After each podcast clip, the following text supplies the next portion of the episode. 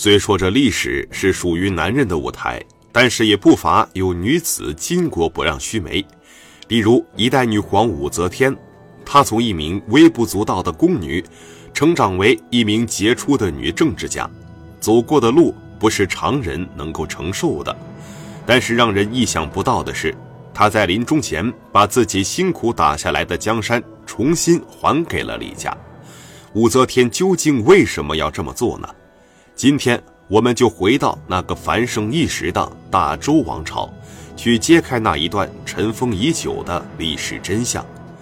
要弄清楚这个问题，我们首先得去了解，在武则天的后世子孙当中，有哪些人有继承皇位的可能性。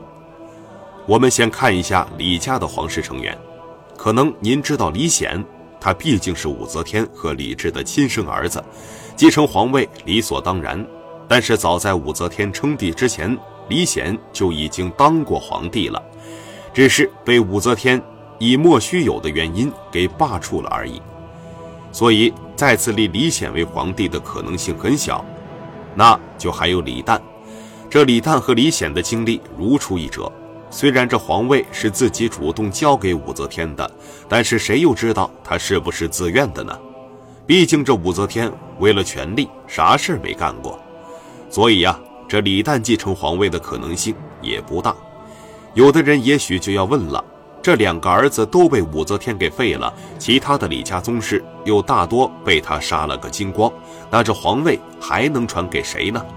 这李家的人是没有几个了，但是这武家的人可还多呢。而这武家又属武则天的两个侄子，最受武则天的器重。则天登基不久就封王了。在武则天当政期间，这两个侄子可比李显和李旦风光多了，那可谓是要风得风，要雨得雨呀。他们就是武三思和武承嗣。要说当时武三思和武承嗣继承皇位的可能性，可要比李显和李旦大多了。但是最后武则天却为何没有将皇位传给武家后人呢？其实啊，在继承人的选择上，武则天也一直十分苦恼。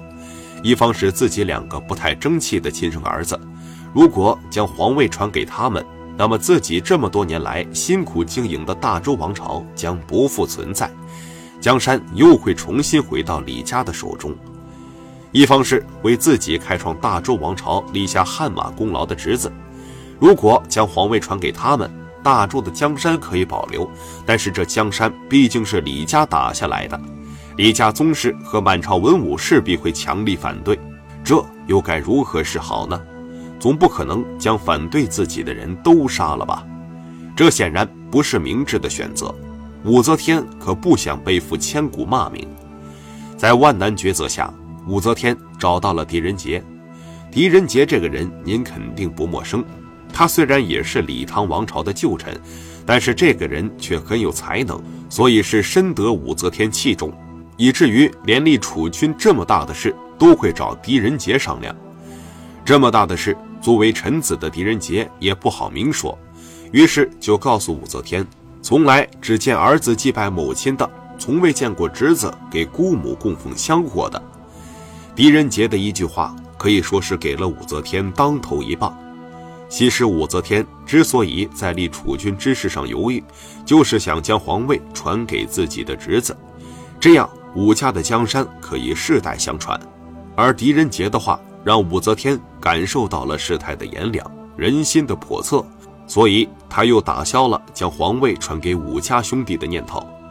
从有了国家政权以来，就一直都是男性登上皇帝那个宝座，而女性一直也都被认为服侍的角色。虽然在唐朝这个比较开放的朝代，这种现象有所改变。但男尊女卑的历史潮流却是不可逆转的，所以即使武则天已经成为了皇上，但是历史的潮流也不能够就此改变。武则天的晚年生活中，基本上已经投身于修身养性之中了，所以对于自己的一生以及站在皇上这个高位上，早就已经看清楚、看明白了很多东西，对于自己想要一统天下的政治理想，也已经实现了。已经为李唐稳固了江山，也理应将这个皇位传给自己的儿子，而不是武氏家族的后人。而在武则天在位的这么多年里，朝堂上只是因为有她的存在，才能使得武氏家族的势力能够有了和李氏相提并论的意思。但是对于武家的真实实力来看，肯定是远远不如根基已经稳固了很多年的李氏一家。当自己真的去世之后，那么武家一定是毫无抵抗之力的。他对这片靠着自己稳固下来的江山还是有着感情的，当然不能就这样毁于一旦。所以将皇位最终还给李家，而保全武氏，不让天下大乱，也是他最好的选择。也有人说，武则天之所以没有把皇位传给武家人，是因为他对武家人本身就心存芥蒂，甚至在他内心深处是怨恨武家人的。这又是怎么回事呢？请听我细细给您道来。这件事情还得从小时候的武则天说起。话说，在武则天很小的时候，她的父亲就去世了。武则天的父亲先后有两个妻子，前妻早亡，只留下两个儿子，也就是武则天的两个哥哥。而武家就由他的几个哥哥掌管。按理说，武则天的两个哥哥应该会对武则天和他的母亲很好的，但是史书上却说这两个哥哥对他的母亲不敬。至于是怎样的不敬呢？史书上没有明确的记载，但是这在年幼的武则天心中形成了一道阴影。不光如此，武则天十四岁时就因为美貌被送进宫中。或许武则天根本就不是自愿进宫的，而是被两个哥哥强制性送进宫去，为的只是希望这个貌美如花的妹妹能够有一天飞上枝头变凤凰，这样武家也可以飞黄腾达了。因此，在武则天心中，对这两个哥哥充满了怨恨，这也就不难解释，在武则天得势之后，她的两个哥哥为什么被活生生吓死了。正因为如此，所以武则天不会将皇位传给武家后人。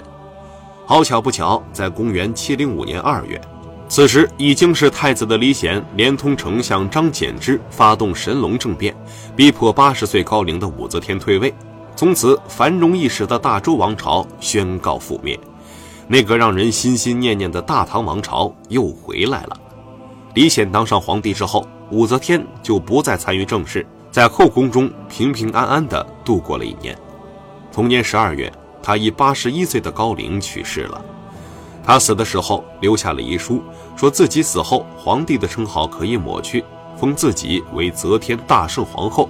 以皇后身份入葬乾陵，得到她最终的归宿。一代女皇武则天就此落下历史的帷幕。